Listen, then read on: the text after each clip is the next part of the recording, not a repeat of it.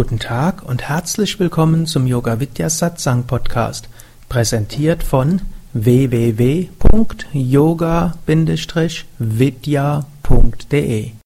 Diese Hörsendung besteht aus Mitschnitten aus Live-Vorträgen und Seminaren im Haus Yoga Vidya Bad Meinberg. Sie gibt dir wertvolle Hilfen und Inspiration für den spirituellen Weg zur Persönlichkeitsentwicklung, Selbsterkenntnis und Bewusstseinserweiterung. Mehr Informationen und Links zu dieser Sendung, wie auch unseren Yoga Vidya Übungspodcast und Mantra Podcast findest du unter www.podcast.yoga-vidya.de.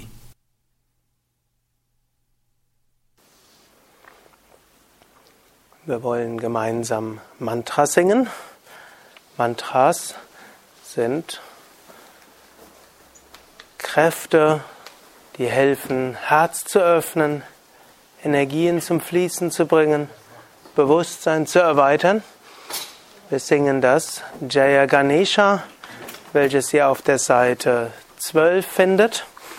Und die meisten von euch kennen das Jaya Ganesha. Ich will es dennoch nochmals erläutern, auch im Hinblick auf das Thema, was wir ja heute Abend haben. Wir gehen es praktisch auf verschiedene Weisen an. In der Meditation, in, mit Affirmation, mit Fragen, dann über die Mantras, welches auch über die Kraft des Klanges an unsere Intuition sich wendet. Und dort findet ihr die erste Strophe, nennt sich Jaya Ganesha. Ganesha steht für einen guten Anfang. Und Jaya Ganesha heißt auch die Bereitschaft immer wieder für einen Neuanfang. Manchmal gerät man deshalb in eine Krise, weil man irgendwo stecken bleiben will. Angenommen eine, es gibt ja jetzt so viele wunderschöne Blumen jetzt im Frühling, auch in den Parks und in dem Tal vor bin ich mit Mahadev an der Alp entlang gegangen und es sind so viele schöne Blüten. Jetzt angenommen, eine Blüte würde sich weigern zu öffnen, weil sie nicht weiß, was als nächstes passiert.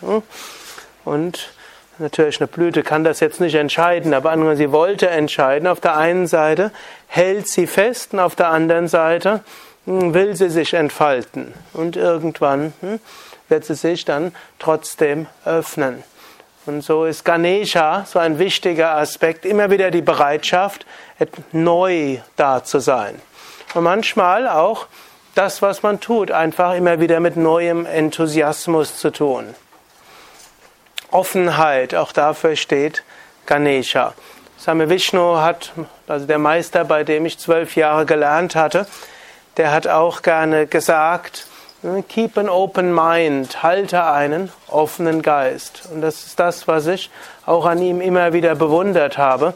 Äh, nicht nur einen spirituell offenen Geist, er hatte immer für alles Mögliche einen offenen Geist. Er hatte so eine Neugier gehabt von allem Möglichen, vom Technischen zum Menschlichen, zum Neuigkeitenmäßigen. Hm, so eine starke Offenheit für Dinge und damit auch für Lektionen, die da waren. Nächste ist Sharavanapava. Sharavanapava ist Kraft und Stärke. Hm? Also manchmal braucht man auch Kraft und Stärke, um weiterzumachen. Hm? Sharavanapava gilt auch jetzt in der Mythologie als der Heerführer der Götter. Hm? Und das ist durchaus einer, der auch bereit ist, sich mal durchzusetzen. Ich bin zwar ein großer Befürworter von hm, ja, Gewaltlosigkeit, Ahimsa, aber das heißt nicht, dass man immer in jedem Moment immer nachgibt, sondern manchmal muss man sich auch durchsetzen. Manchmal übrigens nicht immer. Hm. Nur manchmal muss man sich auch durchsetzen. Es gibt ja das deutsche Sprichwort, der Klügere gibt nach. Aber wisst ihr, was die Konsequenz ist? Wenn das so wäre, glücklicherweise ist es nicht so. Wenn der Klügere immer nachgibt, dann regieren die Dummen die Welt. Das ist auch nicht immer richtig. Also manchmal muss man nachgeben und manchmal muss man sich durchsetzen Und relativ häufig ist sogar am klügsten, man sucht einen dritten Weg. Hm? Das auch manchmal die Sharavanapava in Verbindung mit Ganesha und vor allen Dingen mit Saraswati. Saraswati ist nämlich die Kreativität. Hm? Angenommen, zum Beispiel, es entsteht eine kleine, hm? das ist jetzt eigentlich nicht wirklich eine Krise, aber so eine kleine Beziehungskrise. Zum Beispiel, er will in ans Meer fahren und sie will auf die Berge fahren. Jetzt kann man sich darüber streiten oder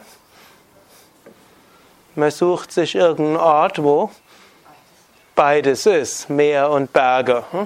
So fahre ich zum Beispiel mit meiner Frau dann gerne an irgendeine Insel, wo es auch hohe Berge gibt. Oder angenommen, sie will in den Ashram und er will gerne Fahrrad fahren geht dann auch irgendwo. Zum Beispiel hm, kann man an die Nordsee gehen, hm, da hat man ein Individualgastprogramm und dann ist man irgendwo zusammen, ob man jetzt im Ashram selbst wohnt oder der Pension daneben, kann man beides miteinander verbinden. Also Saraswati ist auch Kreativität hm, und heißt auch, die bisherigen Bahnen zu verlassen. Viele Probleme treten auf, hm, weil man starr ist. Hm. Und da, daher ist auch Sharavanapava manchmal auch ein gewissen bisschen gefährlich.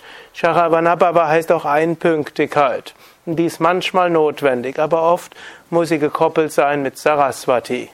Manchmal kommt man mit dem Kopf durch die Wand, wenn die Wand dünn genug und der Kopf dick genug ist. Manchmal ist es leichter, man sucht eine Tür. Dann Jaya Guru Shiva Guru. Das heißt, wir bitten um Führung. Guru steht für spirituelle Lehrer und zwar sowohl im weiteren wie auch im engeren Sinne. Im weiteren Sinne geht man im Yoga davon aus, dass der Lehrer nicht nur körperlich ist, sondern die Ereignisse des Lebens sind unsere Lehrer. Was auch immer passiert, daran können wir lernen die schönen Dinge wie auch die weniger schönen Dinge. Hm, wenn, ich nehme an, die meisten von euch sind schon längere Zeit auf dem spirituellen Weg und selbst wenn der eine oder andere, hm, Mehrheit hat er gesagt, sie meditiert schon seit mindestens einem Jahr regelmäßig, selbst die, die vielleicht im bewussten spirituellen Weg noch nicht so lange sind, haben vermutlich schon den größten Teil ihres Lebens relativ bewusst gelebt. Und wenn ihr zurückschaut, wann habe ich am meisten gelernt, dann ist das oft, nicht immer, dann, wenn das Leben am schwierigsten war. Und die, oft ist man am meisten weitergekommen, wenn Dinge schiefgegangen sind. Und so sagt ja auch Krishna in der Bhagavad Gita, indirekt. Ob du eine richtige Entscheidung getroffen hast, wird nicht daran gemessen, ob es gut gegangen ist oder nicht. Im Gegenteil sagt Krishna gleichmütig in Erfolg und Misserfolg sollte man handeln. Und so bitten wir um Führung. Das ganze Universum hilft uns zu wachsen, was auch immer kommt. Das Leben ist eine Schule, in der wir wachsen können. Und diese Einstellung gilt es immer wieder von neuem dort aufrecht zu erhalten. Deshalb singen wir auch in den Ashrams des Jaya Ganesha jeden Tag, morgens und abends. Und inzwischen haben wir ja relativ häufig vier Satsangs, also es wird in vier verschiedenen Räumen oder in zwei verschiedenen Räumen jeweils zweimal gesungen. Es ist etwas, woran man sich immer wieder von neuem erinnern kann. Man kann sich auch erinnern, ohne das Mantra zu singen, aber es ist eine Hilfe. Wir sind offen bereit zu lernen. Der nächste Strophe, auch Guru, um Adi Guru, Advaita Guru, Ananda Guru um, ist ein Richten an den inneren hm, spirituellen Lehrer. Adi, ursprünglich, Advaita, ohne ein zweites. Praktisch sagt letztlich, wir können von allem lernen. Ananda, auch von der Wonne können wir lernen. Hm, Ananda Guru hm, oder auch Chit Guru, Chinmaya Guru.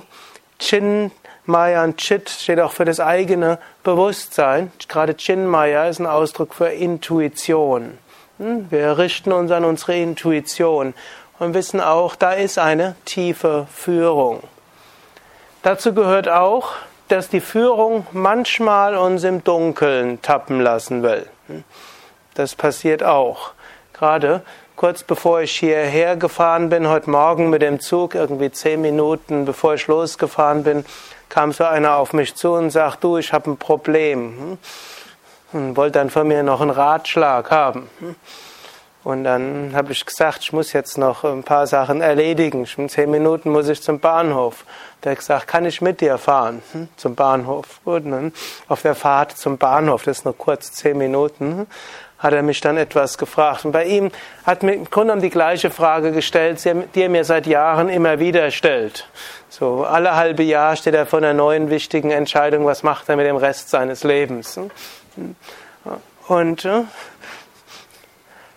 gut, in dem Fall, von einem Vierteljahr war das das letzte Mal schon die Frage. Und äh, auch das gehört zu den Lektionen. Es gibt manche Menschen, bei denen ist es irgendwo vielleicht eine Phase oder eine länger andauernde Phase, der immer wieder ne, Unklarheit. Man weiß nicht, was soll ich eigentlich machen. Hm, selbst wenn man sich dann entschieden hat, dann wieder man weiß nicht, was man macht. Hm.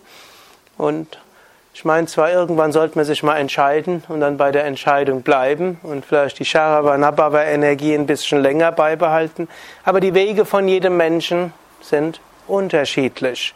Und auch das gilt es, dass wir das in uns anerkennen. Und das ist auch eine Phase der Ungewissenheit, sogar der Phase der Ungewissheit, was soll das überhaupt, was soll ich daran lernen, ist etwas Wichtiges. So tief kann die Vertrauung, das, kann das Vertrauen in die innere Führung gehen oder auch die kosmische Führung, dass wir uns bewusst machen, ja, selbst die Phasen des Nichtwissens sind die Phasen, wo ich geführt werde, sondern auch und, auch und gerade die Phasen der Unklarheit sind wichtige Lebensphasen. Auch hier, wenn ihr mal zurückschaut, ich vermute jeder von, vielleicht nicht jeder von euch, manche wissen relativ, wussten irgendwann genau, was sie wollten und seitdem halten sie daran fest und oder es war irgendwann ein radikaler, klarer Wechsel mit klarer Vorstellung. Dennoch, die meisten von euch werden irgendwann eine Phase gehabt haben, wo sie nicht wussten, wie es weitergehen soll. Und wenn er da zurückblickt, also nicht zurückblickt vor einer Woche, falls das dort war und ihr vielleicht noch seid, sondern sollte mindestens ein Jahr zurückliegen. Wenn er dort zurückblickt, dann wird er feststellen, das war vielleicht sogar eine wertvolle Phase der Unklarheit. Und letztlich wurdet ihr auch dort geführt, dass ihr die Gelegenheit hattet, eine Weile in dieser Unklarheit zu sein. Im Englischen sage ich in Limbo, hm? irgendwo im Niemandsland zu schweben. Hm?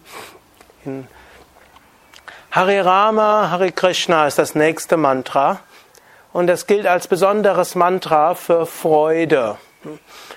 Und das ist auch so etwas, dass man sich manchmal in irgendeiner Phase wenn in der Krise ist oder auch nicht in der Krise ist, auch dann mal fragen kann, wo ist meine Wonne, wo ist meine Freude? ich bin jetzt nicht ein Befürworter, dass man allein seinem Herzen hört. Manche sagen, follow your heart, folge deinem Herzen. Und es ist nicht immer so klar, was das Herz einem sagt. Und ich habe, es gibt ja so einige Autoren, die das sehr massiv betonen, folge deinem Herzen. Und ich habe mich irgendwann mal durch Google und Wikipedia durchgeforscht, äh, was waren das für Menschen, die dort ständig gesagt haben, folge deinem Herzen. Sie hatten keine Kinder, keine feste Beziehung und typischerweise haben sie von den Tantiemen ihrer Bücher gelebt oder leben davon haben also keine Menschen, mit denen sie konkret zusammenarbeiten, dann ist es einfach immer seinem Herzen zu folgen. Dennoch, hm, ich sehe jetzt einige erschütterte Gesichter hier, dennoch, natürlich sollte man das, was man macht, mit dem Herzen tun. Und ich möchte jetzt nicht sagen, dass diese falsch sind. Es ist ihr Lebensweg und sie sind damit gut gefahren und viele fahren damit gut. Hm. Es klappt umso leichter, wenn man niemanden hat, für den man Verantwortung hat. Und es klappt umso leichter, wenn man nicht Rücksicht auf andere Menschen nehmen muss. Ansonsten muss man mehrere Gesichtspunkte berücksichtigen. Und ich finde das irgendwo eine Schönheit des Lebens. Das ist eigentlich so ein Bild, was ich dort oft habe, ist irgendwie so eine Art Jonglieren und auch ein Seiltanz und letztlich irgendwo ein, ein spielerisch dabei. Denn im Grunde genommen, allem können wir unserem Leben nicht gerecht werden, oder? Oder wer von euch hat das Gefühl, dass er allen Aspekten seines Lebens 100% gerecht wird? Und jetzt möchte ich euch sagen, ihr braucht nicht allem gerecht zu werden. Aber ihr solltet allem mindestens ausreichend gerecht werden. Und was jetzt ausreichend ist, ist wieder eine andere Sache. Aber viele Menschen kommen einfach in Probleme, weil sie denken, sie müssen allem gerecht werden und dann klappt es nicht. Und dann setzt man sich unter Stress und hat Probleme. Aber was heißt das dann in konkreten Situationen? Da werde ich vielleicht auch noch heute Abend ein bisschen später darüber sprechen. Bisher bin ich ja nur bei der Erklärung des Jaya Ganesha. Und dort heißt, wir sollten schon fragen, wie, wo ist meine Wonne? So wie das der hm, Campbell, so ein amerikanischer Psychologe und Mythenforscher, der hat so gerne gesagt, follow your bliss, folge deinem, deiner Wonne. Durchaus auch folge auch deinem Herzen. Aber dann ist eben die Frage, wie können wir unsere, können wir Wonne spüren und dabei unserer Verantwortung gerecht werden. Und das sind manchmal kleine Dinge und nicht unbedingt große Dinge. Ich kann mich mal erinnern, irgendwann mal, das ist also in der Anfangszeit von dem Ashram im Westerwald, hatte ich mal Besuch von einem altehrwürdigen Swami aus Indien und den habe ich mal so gefragt, wie soll, was soll ich, was gilt es zu beachten, wenn ich einen Ashram leite? Ich war zwar vorher schon bei Same Vishnu gewesen, habe dort zahlreiche Zentren geleitet, war auch mal eine Weile sein persönlicher Assistent. Er hat mich auch ein paar Monate lang in Ashram leiten lassen. Aber es war relativ kurz. Und da wollte ich also von dem indischen Meister nochmal wissen, hm, der ja auch viele Jahre im Ashram gelebt hatte und auch viele Menschen angeleitet hatte, ja, was sollte ich tun? Einige sehr schöne Dinge hat er mir geraten, dann hat er mir auch eine Reihe von anderen Sachen gesagt und hm, das habe ich dann eine Weile versucht umzusetzen. Und dann habe ich immer mehr gemerkt, es macht mir keinen Spaß mehr. Das ist nicht das, was ich gerne mache. Ich bin zwar durchaus einer, der macht, was zu tun ist und was meine Verantwortung ist, aber irgendwie habe ich dann gespürt, da ist keine Energie mehr da. Und Irgendwo hat er so, so ein paar Sachen, hat er mir gesagt, soll, sollte jeden Tag durch alle Büros gehen, sollte mit jedem Menschen mal kurz sprechen, sollte mich überall sehen lassen und ne, alle möglichen anderen Dinge noch. Ne? Und irgendwo, ich bin nicht so ein jovialer Typ, der mit allem gleichen Schwätzchen hält und jeden Tag überall hingeht, ne? sondern hm, habe irgendwelche andere Talente. Und irgendwann habe ich gedacht, so geht's nicht weiter. Und dann habe ich mich an das erinnert, was auch der Same Vishnu so gerne gesagt hat. Setze deine Talente und Fähigkeiten ein und mach so, dass es auch dir Spaß macht und wo dein Herz ist. Gut, und dann habe ich so habe ich mich selbst gefragt, ja, wie müsste ich einen Ashram leiten, damit es mir Spaß macht? Was müsste ich tun, damit Freude da ist? Was müsste ich tun, damit die Energie fließt? Dabei war jetzt nicht die Vorstellung, was müsste ich machen statt Ashramleitung, damit es mir wieder Spaß macht, sondern ich habe dort irgendwo wusste ich, das ist meine Aufgabe, wie Mahadev so vorher gesagt hatte. Ich hatte so eine Vision gehabt, da war es klar, dass es meine Aufgabe ist. Und dann kam irgendwo so die ein oder andere Eingebung. Und dann habe ich die Dinge anders gemacht. Und dann war die Energie wieder da, es hat mir wieder Freude gemacht. Und dann weiß ich zwar, es gibt eine ganze Reihe von Menschen, die das vielleicht lieber hätten, dass ich den Ashram so leite, wie es der Swami Nityananda mir geraten hat, aber ja, das bin ich so, wie ich es tue. Und so könnt ihr das selbst auch überlegen, ob manchmal ihr versucht Bildern gerecht zu werden, die euch nicht entsprechen und dabei eure Freude, Rama heißt ja derjenige, der sich freut, eure Liebe, Hari heißt, die, heißt derjenige, der die Liebe in einem verstärkt, eigentlich auch der die Herzen anzieht, also der die Liebe öffnet. Und letztlich auch Krishna heißt der Geheimnisvolle. Krishna steht auch für Liebe. Also das sind auch immer wieder wichtige Fragen, die man sich stellen kann. Wie kann ich meine Freude dort haben? Wie kann ich meine Liebe hineinbringen? Auch meine Talente. Dann als nächstes Shiva, Om Namah Shivaya. Das ist auch etwas Wichtiges in jeder Phase, besonders natürlich auch in Krisenphasen. Shiva steht hier für das Nach innen gehen, für Zeit nehmen, auch mal für Rückzug. Heißt auch hm, letztlich zur Besinnung kommen. Da gilt es, das können wir zum einen natürlich machen durch tägliche Meditation. Wir können es machen durch tägliches Asanas Pranayama, so nach innen gehen, um diese Quelle zu bekommen. Hm? Wir haben ja meditiert auf die verschiedenen Chakras, alles Kräfte, die da sind. Man muss jetzt nicht unbedingt diese sieben Chakra-Meditation täglich machen. Die wenigsten finden das dauerhaft schön. Hm? meisten haben irgendeine andere Technik, die, hm, die den Geist zur Ruhe bringt. Und ab und zu mal kann man dann eine solche Technik machen. Aber in jedem Fall mit der, mit der Besinnung nach innen bekommt man diese Kraft. Om Namah Shivaya. Wir nehmen uns Zeit dafür. Manchmal ist es gut, in einer Krise auch mal ein bisschen Abstand zu gewinnen. Also mal ja, eins, zwei Tage vielleicht zu schweigen, vielleicht in den Ashram zu fahren, vielleicht irgendwo in die Natur zu gehen. Bei den Indianern gibt es dann ja der sogenannte Vision Quest. Irgendwo wird man für eine Weile, hm, geht man in den Wald, hat niemand, mit dem man spricht, nimmt auch keine Vorräte mit und dann ist man auf sich und die Natur gestellt, bis man eine Vision bekommt. Ist vielleicht jetzt in unseren Breiten nicht so ganz angesagt, aber von diesem Grundsatz her geht es. Übrigens, man sollte jetzt nicht zu lange natürlich nichts tun. Auch das ist dann manchmal nicht gut.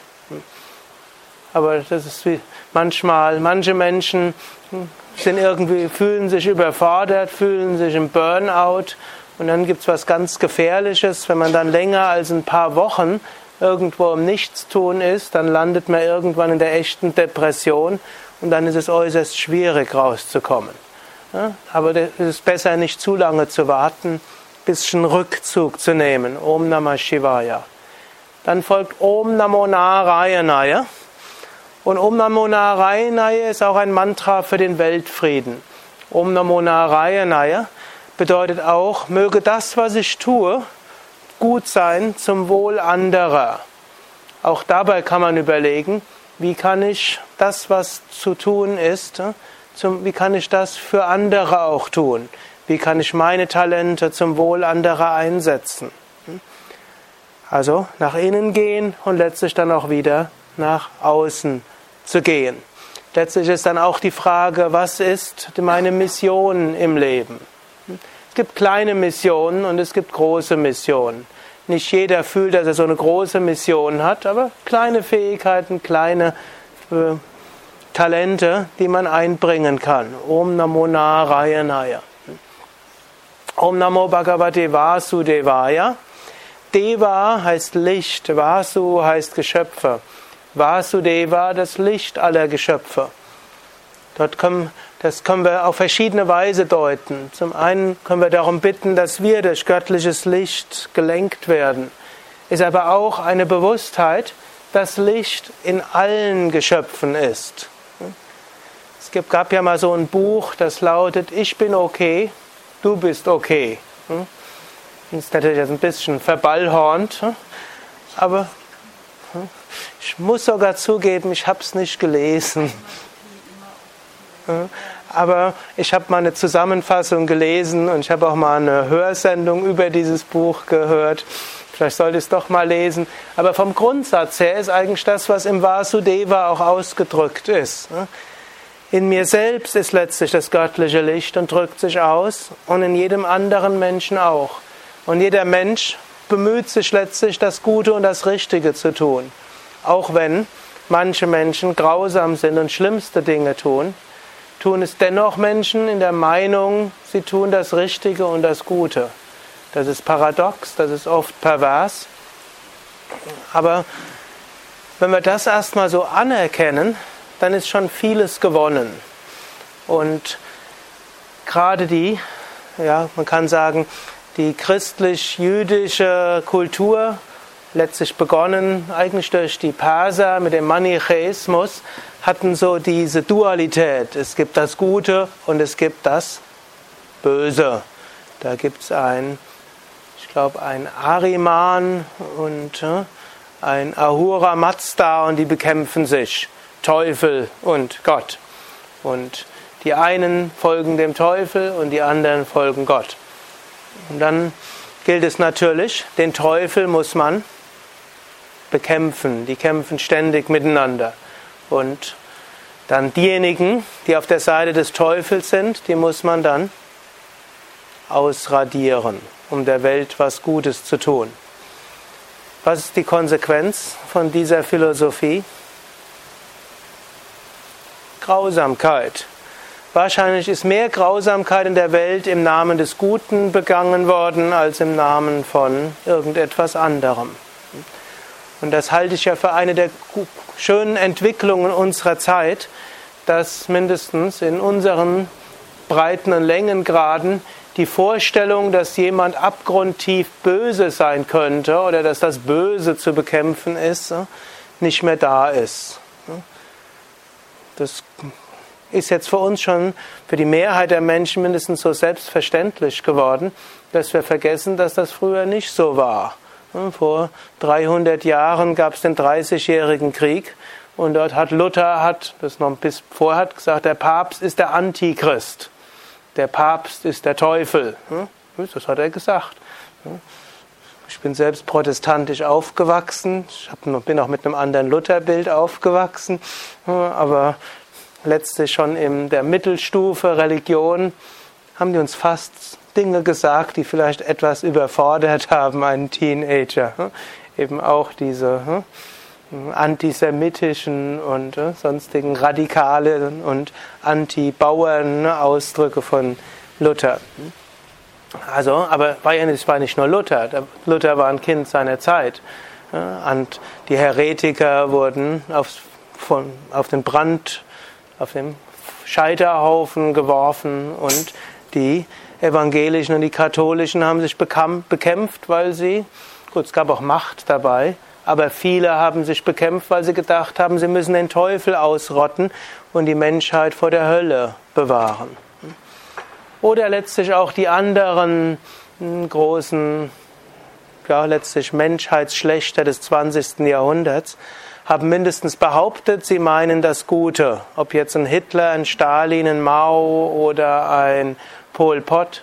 Immer ging es darum, das Gute zu stärken, indem man das Böse vernichtet und einen neuen Menschen schafft. Also wenn eine Weltanschauung einen neuen und einen anderen Menschen braucht, dann hm, sollte man hellhörig sein. Das geht nämlich nicht. Erstens können Menschen sich nicht so einfach und schnell verändern. Und zweitens, die Gewalt, die dafür angewendet wird, ist nie etwas Gutes dort. Und so eine andere Weltanschauung, die jetzt irgendwo vorherrscht, ist die psychologisch geprägte Weltanschauung. Manche sagen auch, es ist die evolutionstheoretische oder die paläontopsychologische Weltanschauung. Der Mensch ist ausgestattet mit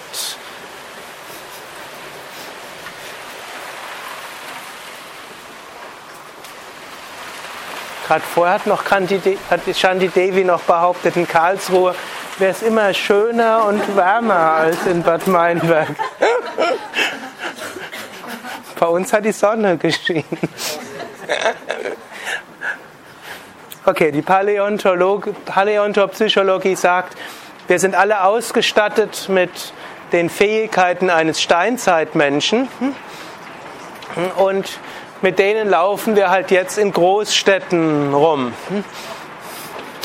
Und das hat seine Vorteile und seine Nachteile. Aber kein Mensch ist wirklich schlecht. In jedem Menschen ist irgendwo das Gute. Natürlich, Menschen tun schlimme Sachen. Aber letztlich ist kein Mensch schlecht. Menschen, manche Menschen muss man wahrscheinlich wegsperren, vielleicht manche für den Rest ihres Lebens. Aber es heißt nicht, dass sie deshalb schlecht sind.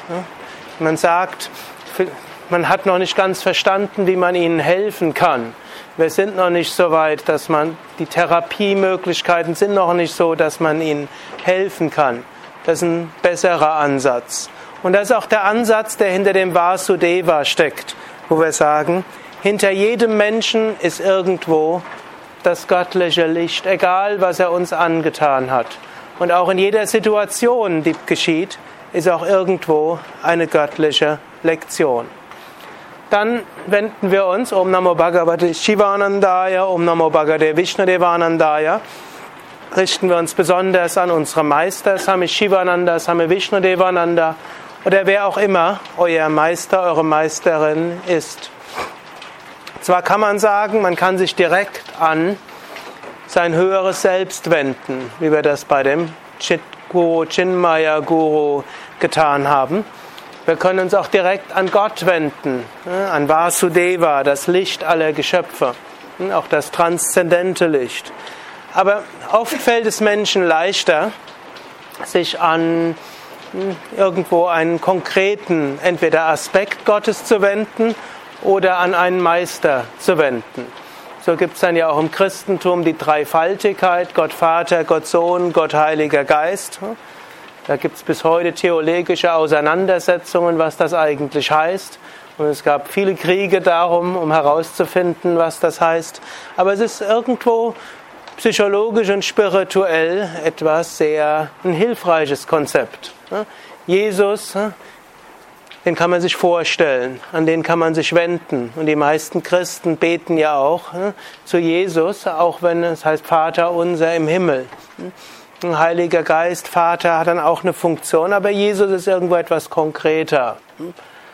Gut, und das ist jetzt eine Trinität, wo alles letztlich ein Aspekt Gottes ist. Die Katholiken, ich weiß, ist Karlsruhe jetzt katholisch oder evangelisch? Evangelisch, glaube ich, oder? Nee? Beides. Ne? Mischgegend, so wie ich eigentlich herkomme, komme aus einer Mischgegend. Lippe ist allerdings sehr evangelisch, ne? reformiert. Ne? Calvin-Jahr dieses Jahr. Okay, also hm? Katholiken haben dann auch die Heiligen, an die sie sich wenden können. Und das ist manchmal auch nochmal einfacher. Von denen hat man eine Geschichte, Viele von den Heiligen haben auch menschliche Probleme gehabt, sind durch viele Schwierigkeiten durchgegangen, kann man irgendwo sich auf sie beziehen.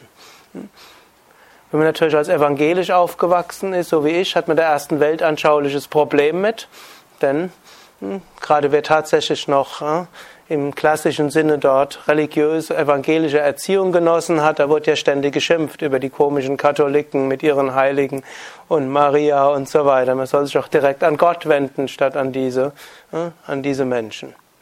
Gut, im Indien äh, ist es ähnlich im Yoga. Wir wenden uns an die Meister. Selbst wenn sie nicht mehr im physischen Körper sind, dann können wir, können sie uns dennoch weiter spirituell führen. Und so ist es meine Erfahrung, dass ich mich an Swami Shivananda wenden kann und dann gibt er mir irgendeine, er gibt mir sogar ganz konkrete Zeichen. Ich habe da auch manchmal so eine hm, Beziehung zu Swami Shivananda, dass ich ihm konkret sage, was sollen wir tun und hm, dann sage ich auch manchmal, bis dann und dann muss das und das passieren. Hm. Irgendwann letztes Jahr ging es ja mit dem Ashram an Nord- und Ostsee. Da haben wir ja drei Jahre irgendwo, nicht wir, Keshavat hauptsächlich gesucht, aber ich, mich hat er auch öfters mit dorthin genommen. Und dann irgendwann haben wir so gesagt, jetzt sagen wir dem Shivananda, bis Ende August muss unterzeichnet sein, ansonsten wird die Suche nach einem Ashram am Meer abgebrochen. Und plötzlich hm, kam ein Haus auf, das wir vorher gar nicht hatten und es ging alles ganz schnell und sogar vor dem 31. August wurde unterzeichnet. Oder wir haben ja jetzt gerade diesen Kaufvertrag für den Shanti, Projekt Shanti dort unterzeichnet. Und es ist ja auch gerade Wirtschaftskrise, es ist auch Finanzkrise. Und wir hatten auch gerade im April so irgendwo eine Delle in unseren Anmeldungen. Eine ausgesprochen schwierige Zeit, um jetzt dort äh, eine Verdoppelung der Yoga Vidya Ashram Flächen dort äh, zu haben. Auch wenn der Kaufpreis äh, in der Höhe eines Zweifamilienhauses irgendwo war. Aber die Renovierungen sind ja erheblich mehr. Und auch wenn die Bank uns großzügigerweise was ich bis jetzt noch nicht so ganz kapiere, einen Kredit angeboten hat. Anfangskredit höher als die Kaufsumme und die Renovierungen wollen sie gleich mitfinanzieren.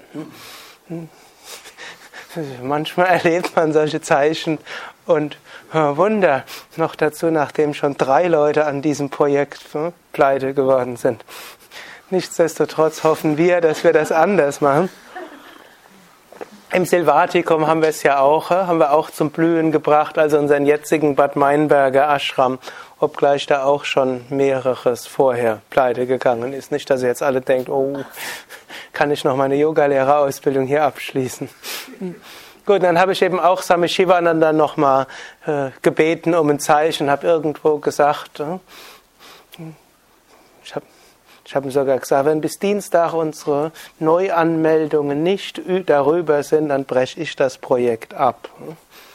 Und ab Sonntag waren dann die Anmeldesituationen hoch.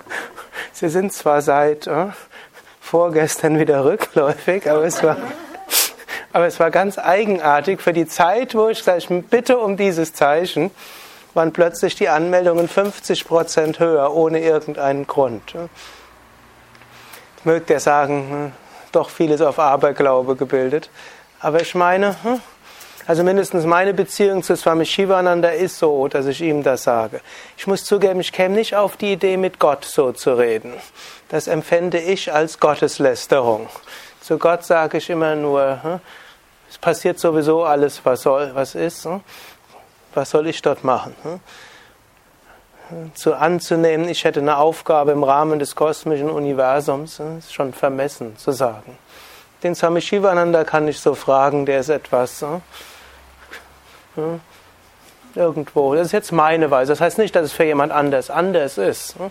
Und zum Swami Vishnu habe ich dann auch nochmal eine besondere, den frage ich bei anderen Sachen um Rat. Also ich habe so Swami Shivananda, den frage ich bestimmte Dinge, Swami Vishnu frage ich bestimmte Dinge. Dann habe ich Gott als abstraktes Prinzip, den frage ich um bestimmte Dinge.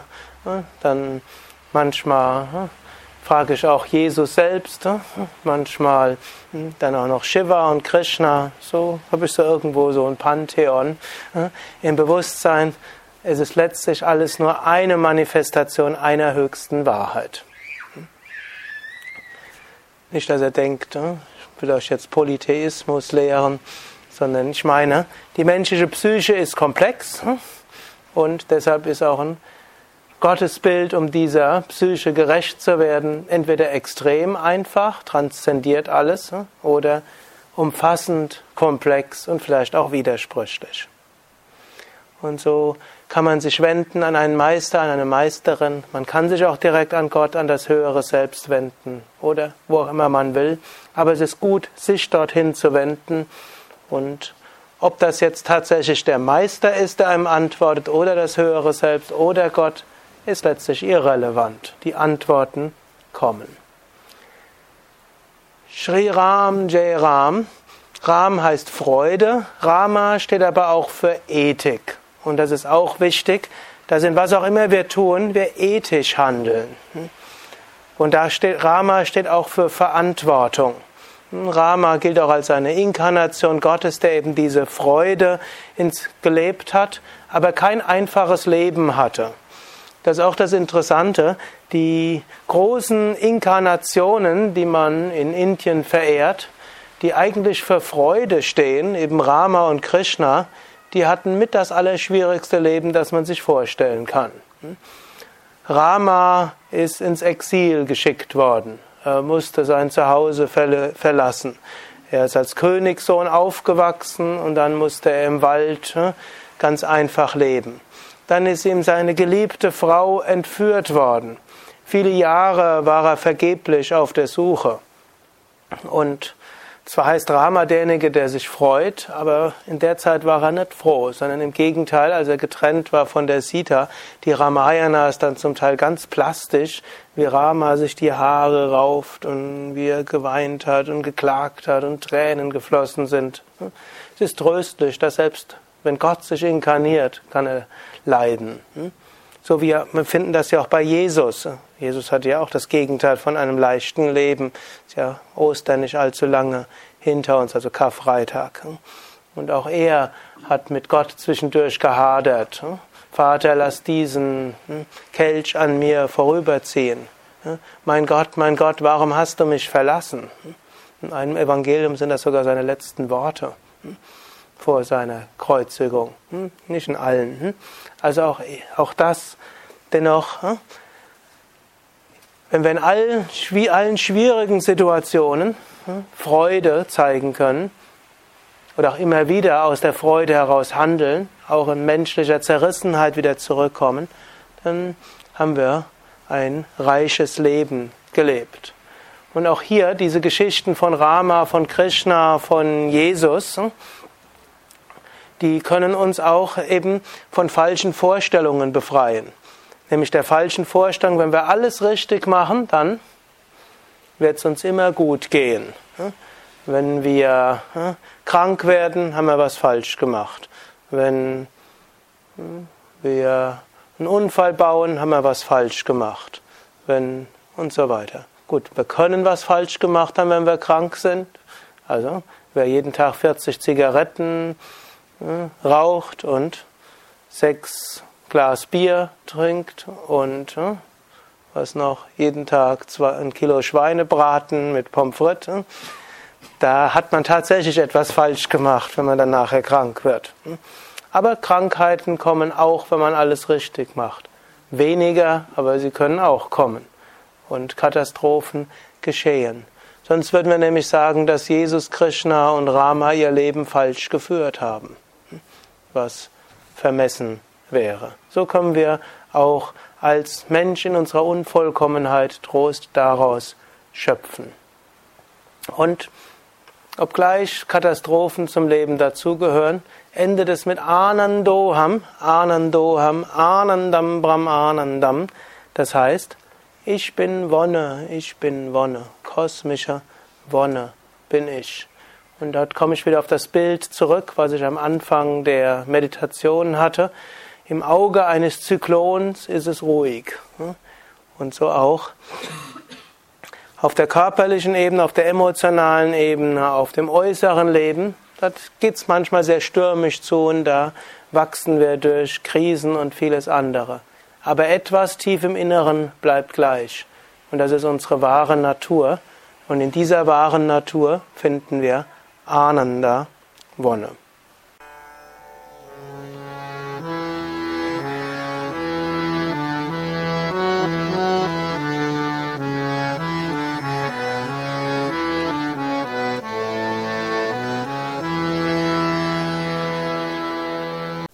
Dies war also die aktuelle Ausgabe des Yoga Vidya Satsang Podcasts, präsentiert von www.yoga-vidya.de.